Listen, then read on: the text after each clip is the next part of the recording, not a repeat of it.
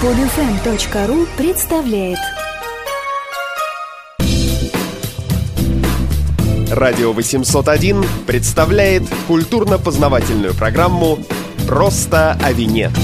Это программа «Просто о вине», и мы пытаемся просто рассказать о сложных биохимических процессах, которые происходят э, с виноградом и с вином, и с тем, что вообще мы видим у нас э, в бутылках и в бокалах. И мы продолжаем беседу с кандидатом биологических наук Ириной Годуновой, членом Российской ассоциации сомелье, автором всевозможных курсов э, на тему энологии и биохимии вина. И, наконец-то, мы подошли к тому, что, я думаю, интересует многих, потому что это ароматы. Мы постоянно слышим, вот здесь нотки, там, я не знаю, перца, а здесь вот аромат дома, в котором есть камин.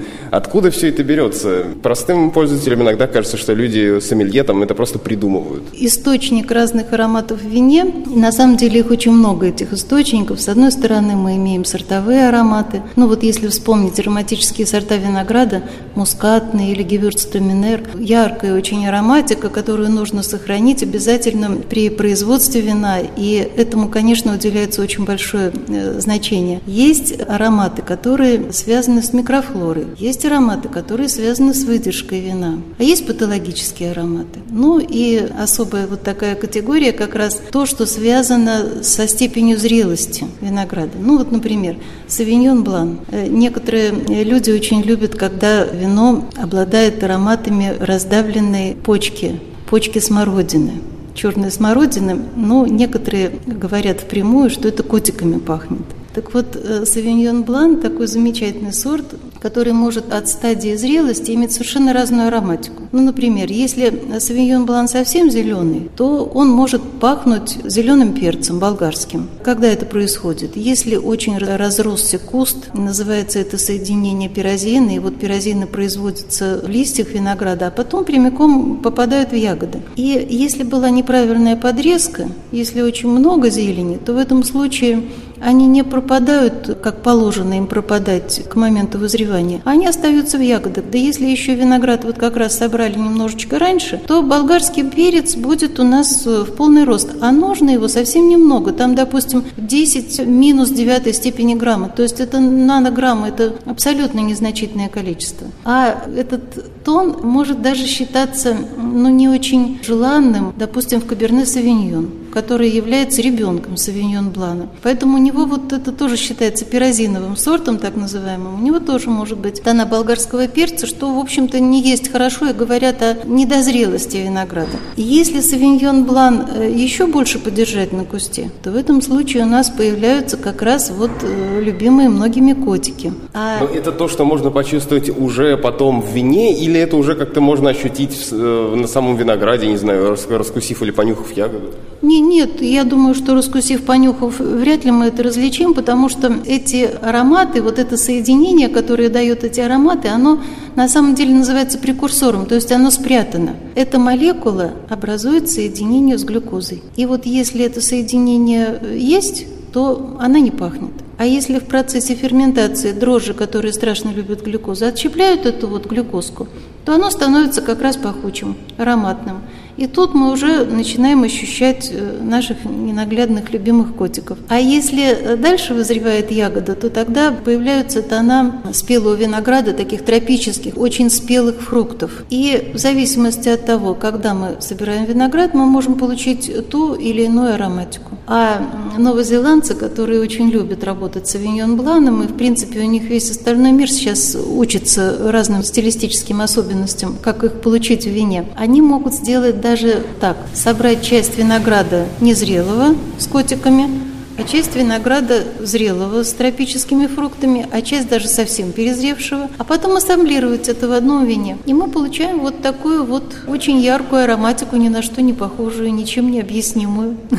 Но все-таки, вот смотрите, я совсем по-дилетантски подойду. Вот вино должно пахнуть, по идее, виноградом. Но, с другой стороны, получается, что мы можем почувствовать там запахи чего-то не связанного, скажем так, с виноградом, да, там, я не знаю, кожа, еще что-то там, или какие-то фрукты. Вот почему это там оказывается? Ну, дело в том, что иногда э, какой-то определенный запах может дать э, сочетание ароматов. То есть не обязательно это впрямую. Допустим, вот терпеновые соединения, у каждого терпенного спирта есть э, аромат, за который он отвечает.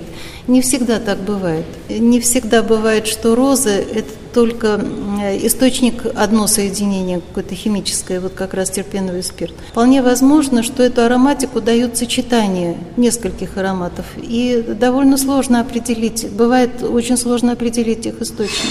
Но вот сортовые характеристики очень здорово, когда они сохраняются в вине, и когда в слепой дегустации по этим сортовым характеристикам э, можно определить его. Вот, ну вот, например, у Каберне Савиньона это скорее смородина, черная спелая смородина. Может быть, у Мерло это слива спелая. А если вот виноград, допустим, красный виноград очень здорово перезревает, то у него э, в аромате появляются такие вот переспевшие переспевшие, совсем уже зрелые черные фрукты. Еще один источник ароматических соединений – это вот как раз при выдержке вина. Когда вино выдерживается в бочках, у него уже формируются привнесенные, как бы букет вина формируется. То есть э, из тех соединений, которые образовались в процессе ферментации. Ну, во-первых, дрожжи в своем тельце производят разные-разные эфиры. Эфиры что это такое? Это соединение спиртов и кислот. А если мы учтем, что в процессе брожения вырабатывается несколько десятков кислот и несколько десятков спиртов, то это сочетание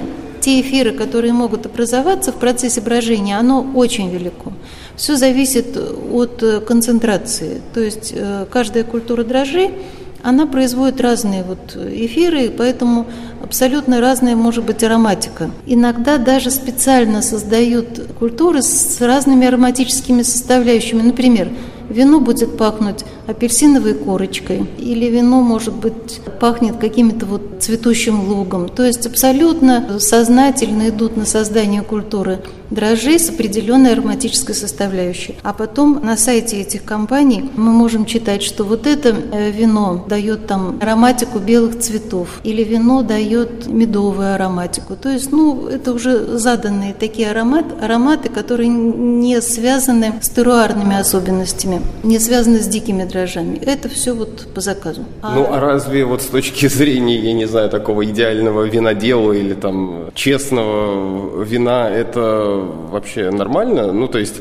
получается, что можно условно говоря, любо, из любого винограда сделать любое вино, так что ли? Нет, можно существенно, с любыми ароматами. можно существенно изменить ароматику. Ну, во-первых, это может повлиять микрофлора, именно вот культура дрожжей. А можно еще технологическими приемами изменить ароматику. Ну, например, если мы проводим брожение при достаточно высокой температуре и в отсутствии кислорода, тогда дрожжам довольно сложно существовать. И как побочный эффект у них вырабатывается довольно много летучих кислот. Самое главное летучая кислота кислота – это уксусная. И эти летучие кислоты в сочетании с этиловым спиртом дают так называемые фруктовые эфиры. Эти фруктовые эфиры, они э, маленькие молекулы совсем небольшие. уксусные кислоты небольшая молекула. И у этилового спирта тоже небольшая молекула. И вот сочетание эти легкие молекулы, они очень быстро отрываются от поверхности вина и улетучиваются из бокала. То есть эти вина, они не будут раскрываться там несколько часов.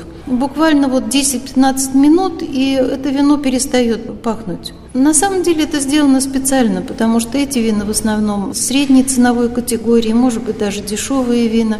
Нужно, чтобы потребитель получил очень яркое такое, очень гастрономичное вино без всяких претензий. Очень многие люди любят ароматные вина. Вот они как раз получают то, что хотят. То есть, если э, мы купили некое вино, открыли его, там, там такой бум в бокале, а через 10 минут оно вообще почти ничем не пахнет, это не очень хороший знак? Нет, это просто говорит о том, что это вино сделано в этой стилистике. Вот его еще иногда называют фруктовая корзина. То есть это специально сделано в такой стилистике вино, в яркой далее. Но э, если вот то, что возвращаться к тому, что я говорила раньше, если брожение проводить медленно, при довольно низкой температуре, если мы говорим о красных винах, то это иногда будет 24-25 градусов, то есть это низкая температура брожения для красных вин, то мы как раз получаем, дрожжам очень комфортно. Если им еще кислородика немножечко добавить, им очень комфортно. И они производят очень много высших спиртов, то есть спиртов, у которых довольно большие молекулы. И вот эти вот э, спирты с большими молекулами дают нам эфиры с тяжелыми молекулами, которые не сразу отрываются от поверхности вина. И вот это вино будет раскрываться долго. То есть сначала уйдут вот эти фруктовые яркие ароматы, а потом постепенно начнут испаряться молекулы с более, более тяжелые. Они дают совершенно другую ароматику. И вот как раз по мере испарения разных молекул мы будем получать смену как раз ароматических составляющих в бокале. За этим очень любопытно наблюдать. Но это как бы прерогатива достаточно дорогих вин. Обычно те вина, которые сделаны вот на каждый день, но они не обладают этими свойствами, потому что э, тогда бы это существенно удорожало их производство. Если зайти со стороны потребителя, вот э, как, э, не знаю, научиться находить эти ароматы? Потому что когда присутствуешь на какой-нибудь дегустации, и там люди начинают, вот там аромат того-то, того-то, того-то, а ты сидишь, ну, ну вишня, ну все. Ну, во-первых, это можно тренировать. Я когда стала заниматься вином, я просто ходила и все нюхала. Э, кстати, Дженсенс Робинсон рассказывала о своей дочке. Она с четырех лет э, стала давать ей нюхать совершенно разные вещи. Фрукты, там, овощи, цветы, для того, чтобы ребенок обращал на это внимание. Мы очень на многие вещи не обращаем внимания, на ароматику в том числе. Поэтому нужно просто нюхать, а потом искать. Но тут еще есть такой секрет. У человека развито воображение. Поэтому если ему сказать лимон, то у нас тут же начинает выделяться слюна, правда? Если мы говорим, допустим, попробуйте представить себе запах лимонной корочки, мы сможем это сделать. И некоторые ведущие э, дегустации этим пользуются. То есть можно сказать, допустим, вот пахнет это. Человек это представит, он может даже унюхать э, в бокале, хотя, может быть, этого и нет. Получается, что это все-таки такой еще и субъективный э, аспект. Или это аромат вина, это нечто, что можно высчитать, там, я не знаю, на молекулярном уровне, и просто вот список в этом вине вот такие-то ароматы.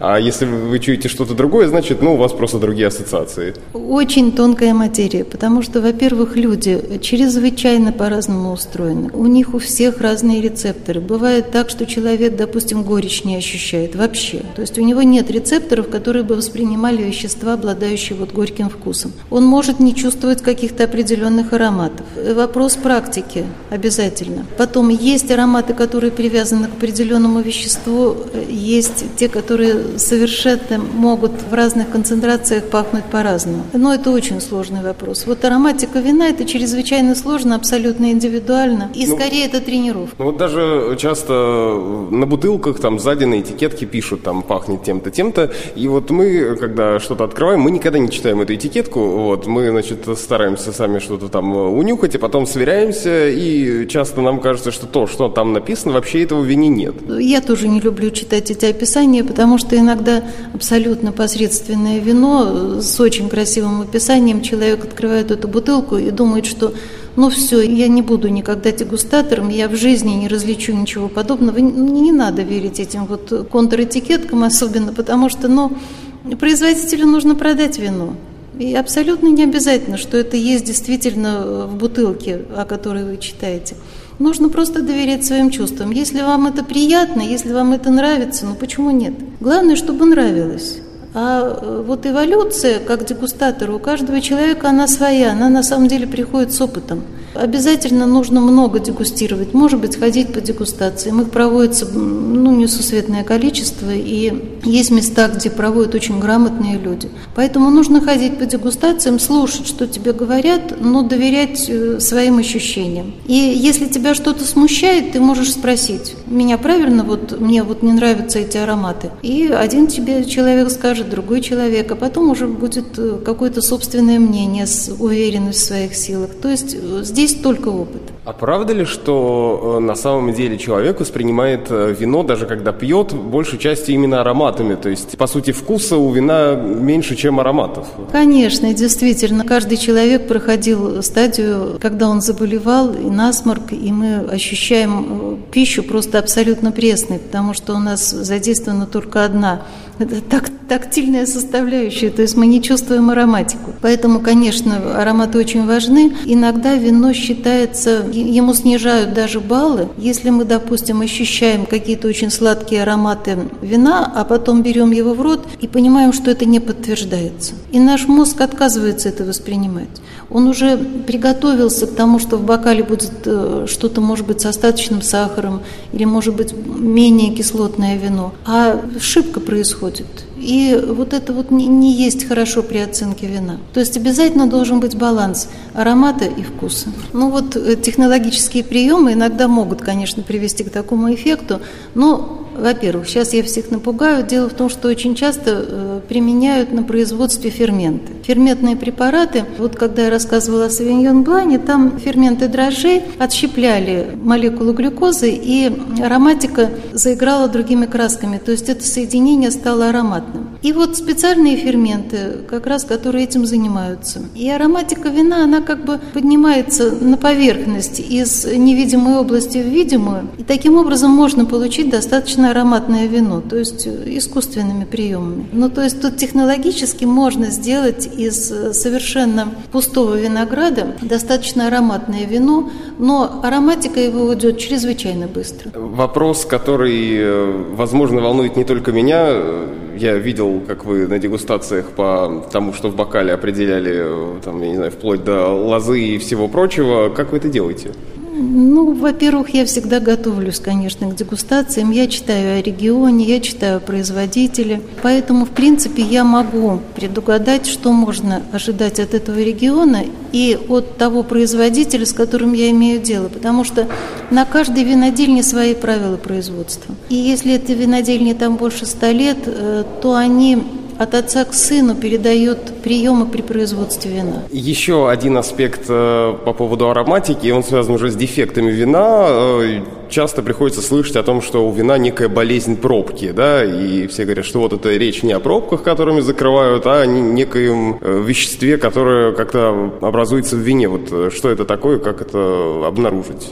Ну да, пробочная болезнь – это очень большая проблема, особенно в категории более-менее дешевых вин или даже средней ценовой категории. Это вещество называется трихлоронизол. И, в принципе, это последствия, э, так как звучит слово хлор, это последствия как раз обработки, предварительной обработки э, пробковых вот этих листов отбеливателями. И если осталось то микрофлора... Это из-за, именно вот из-за самой пробки, а не из-за того, что там в вине, это к вину, то есть не имеет отношения в этом смысле? Не-не-не, это абсолютно никакого отношения не имеет к вину. Тот же аромат может дать иногда нечистая бочка. Но, в принципе, это как раз вот э, передается через пробку, причем он очень стойкий, этот аромат.